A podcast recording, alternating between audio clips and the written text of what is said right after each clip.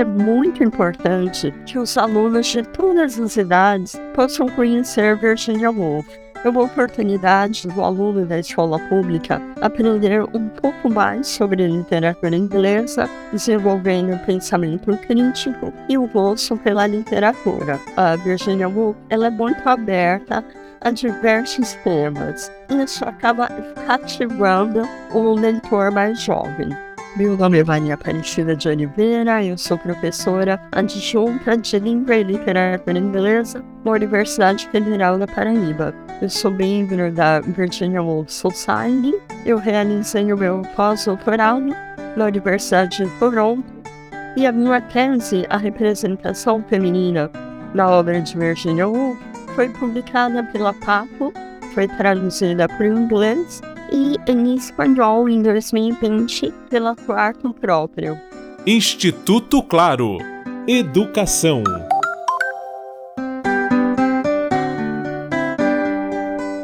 A partir do envolvimento pessoal com os livros de Virginia Woolf, a professora Maria Aparecida Oliveira passa a utilizá-los no ensino da língua inglesa o projeto de extensão na Escola Pública Estadual de Jalma Teles Galdino, no Rio Branco, Acre, tem o impulso de popularizar a obra da escritora.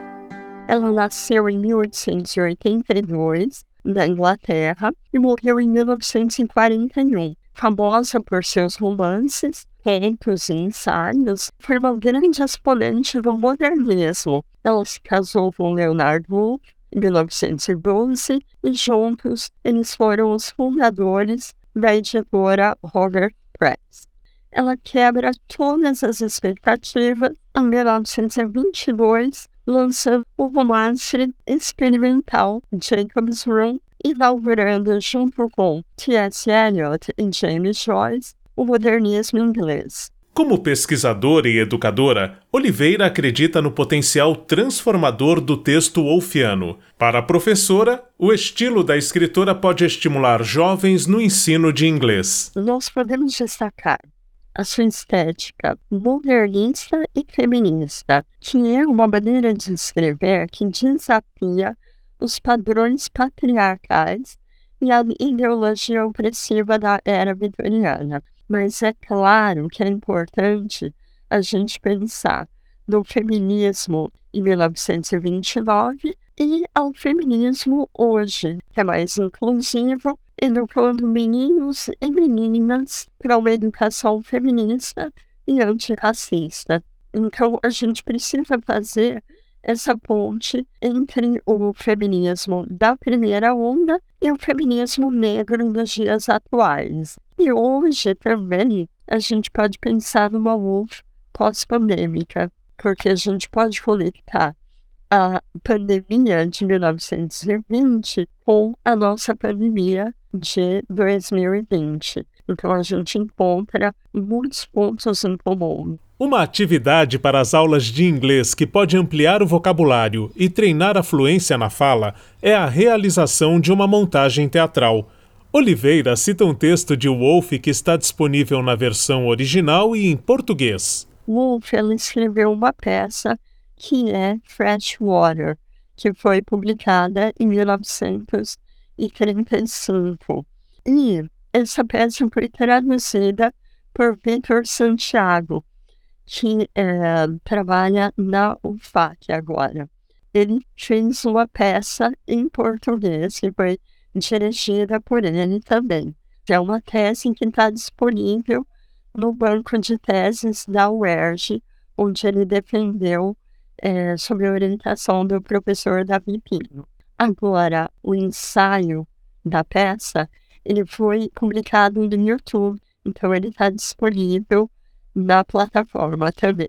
É um belo trabalho que pode ser muito interessante para os professores desenvolverem em sala de aula. Na peça original, Freshwater é um lugar. Na adaptação de Santiago, água fresca pode ser entendida como metáfora para um novo tempo, algo que refresque e limpe o pensamento de um país assolado por um governo extremista. Não há lugar onde o filho do homem possa descansar sua mente. É dia de banho na sua casa também, Alfredo? Seis notáveis jovens de Londres estão no meio do mato. Vinte poetas americanos estão na casa de veraneio. O banheiro está ocupado por seis poetisas americanas. Não há lugar onde o filho do homem possa descansar sua mente. Liberte as suas mentes das questões do presente. Busque a verdade para onde a verdade está escondida. Busque a chama que não se apaga. Deus seja louvado. Às duas e meia, iniciamos nossa jornada para a Índia. Não creio. Não me diga que vocês vão mesmo? Hoje, na universidade, nós formamos os nossos alunos para que eles façam esse trabalho, né? Então, é uma maneira de enriquecer o conhecimento do aluno, de tornar a aula mais interessante e significativa, né? De aumentar o vocabulário, de ensinar as estruturas da língua. Essa é a ideia, trabalhar a literatura nas aulas de inglês para tornar essas aulas mais interessantes. Os links para a tese com o original, a tradução e o vídeo da peça Freshwater estão no texto que acompanha este podcast no portal do Instituto Claro.